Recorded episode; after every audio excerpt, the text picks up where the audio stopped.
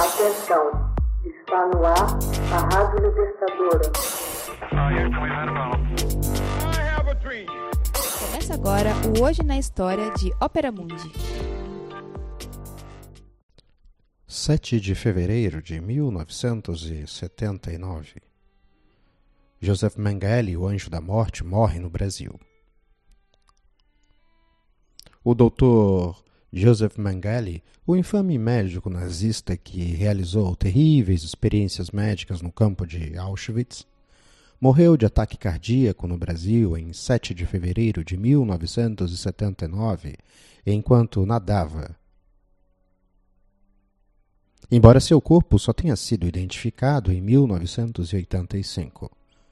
Joseph Mengele nasceu em 6 de março de 1911 em Gunsberg, Alemanha. Seu pai fundou a Karl Mengele Sonnen, uma fábrica que produzia equipamentos agrícolas na Bavária.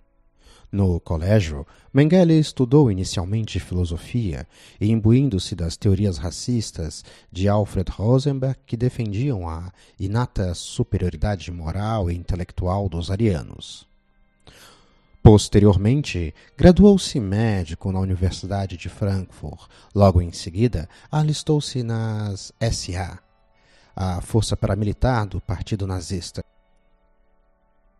Mengele estava tão entusiasmado com o nazismo que, em 1934, aos 23 anos de idade, juntou-se à equipe de pesquisa do Instituto Nazista de Biologia Hereditária e Higiene Racial.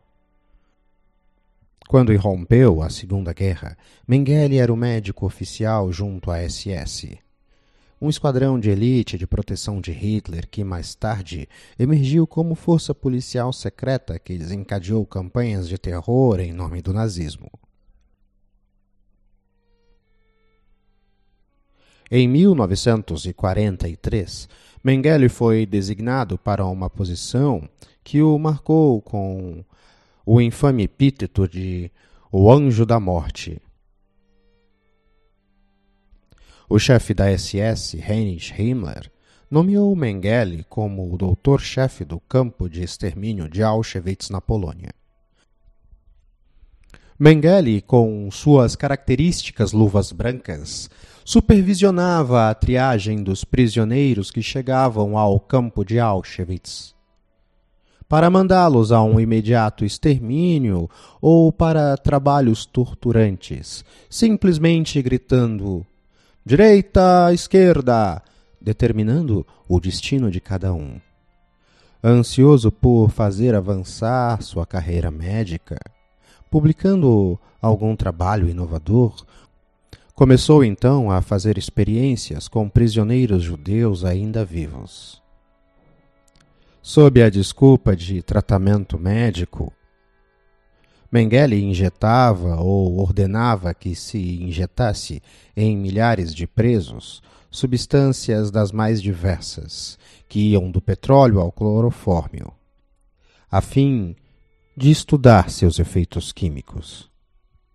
Entre outros horrores, arrancava os olhos de cadáveres de ciganos para estudar sua pigmentação e levava a efeito incontáveis estudos e experiências horripilantes com gêmeos. Mengele tratou de escapar da prisão depois do fim da guerra, inicialmente trabalhando como empregado agrícola na Bavária, depois se mudando para a América do Sul. Tornou-se cidadão paraguaio em 1959. Mudou-se mais tarde para o Brasil, onde se encontrou com outro ex-membro do Partido Nazista, Wolfgang Gerhard.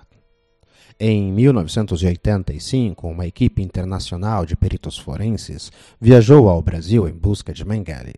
Chegaram à conclusão que um homem chamado Gerhard, que havia morrido em 1979 de infarto enquanto nadava, era na verdade Mengele, Registros das arcadas dentárias revelaram que Mengele havia assumido a identidade de Gerhard e era ele mesmo a vítima do ataque cardíaco.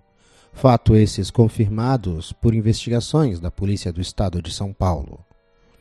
Um relato ficcional da vida de Mengele após a guerra foi descrito no filme Os Meninos do Brasil, de 1978 com Mengele sendo interpretado por Gregory Peck e elenco principal formado por Laurence Oliver, Jane Manson e Lily Palmer. Hoje na história. Texto original Max Altman. Narração e adaptação José Igor. Edição Laila Manuelle.